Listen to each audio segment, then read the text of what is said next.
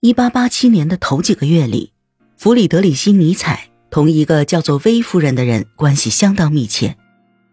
他们曾经一起去过圣雷莫和蒙特卡罗。我们没有收集到他们之间的通信，所以我们并不知道他叫什么。或许这是一个秘密，一个出于爱而产生的秘密。威夫人跟尼采一同去听了在蒙特卡罗举行的科西纳音乐会。他演奏了包括帕西法尔序曲在内的许多乐曲。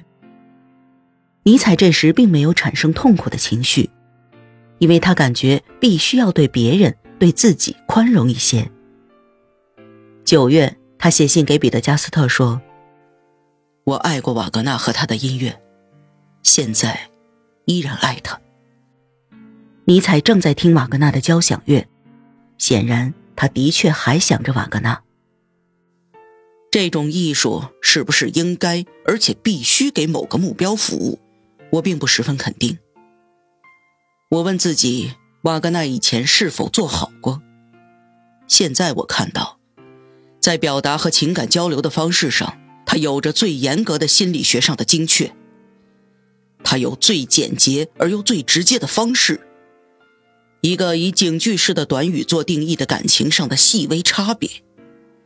有着清晰的描述，让人在听音乐时能够看到眼前出现的工艺精美的盾牌。最后，这是一种独特心灵的高尚的体验，一种傲慢，一种同情的能够直刺人心的刀刃的感觉，还有一种对他在灵魂深处发现和评判一切的怜悯。这些美感，除了拉丁作品能带给我们之外，别人还能做到吗？没有哪个画家曾创作出这样忧郁的神情，像是瓦格纳序曲最后那个音符所表现出来的那样。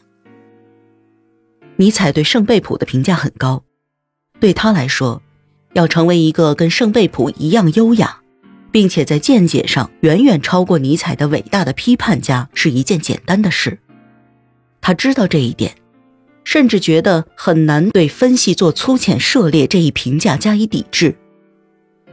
读过尼采作品的人都会注意到这一点。布克哈特经常说：“你是一个多么出色的历史学家呀！”丹娜也曾说过类似的话，但是尼采并没有沾沾自喜，因为他看不起像历史学家或批判家的这种职业。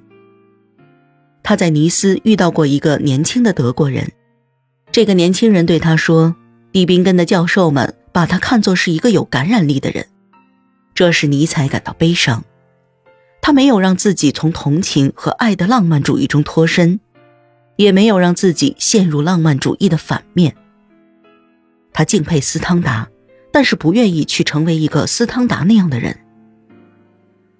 基督教信仰滋润了他的幼年，普尔塔的清规让他变得成熟。”毕达哥拉斯、帕拉图和瓦格纳激励他有了自己的理想。他渴望成为一个诗人，一个道德学家，一个受人尊敬、安静平和的创造者。可是没有人、读者或者朋友能够理解他。修改朝霞时，他重新读了以前写的东西，这段文字依旧是真实的。我们根据古老的。作为奴隶的陋习，跪倒在权力面前。当我们要固定的得到尊重时，只有权力才具有决定性。我们必须要展开调查，是什么处在权力之上，并把权力压制到这样的程度，使得权力成了这些东西的工具和手段。可是到目前为止，并没有人调查过这种情况的出现。不仅如此，在多数情况下，对于某些天才的评价还是被当作罪恶的化身。这样，也许世上最美的花朵依然得在黑暗中默默开放，并且开放之后还要凋谢在永恒的黑暗中。我说的是天才的人运用其力量产生的花朵一样美丽的景象。这种景象。并不存在于他的作品中，而是展现在他发展的过程中。如果能把它的发展看作是作品的话，那么这花儿就存在于艰难的自我控制之中，存在于奇妙的想象力之中，存在于他对自己工作的深思熟虑和选择中。这个天才在那些被人们崇拜的伟大事物之中，仍然处于隐身状态，像天边那些遥远的星辰一样，并不为人所见。他战胜强大的力量的事实没有引起人们的关注，因此也就没有任何赞美的颂歌和诗篇。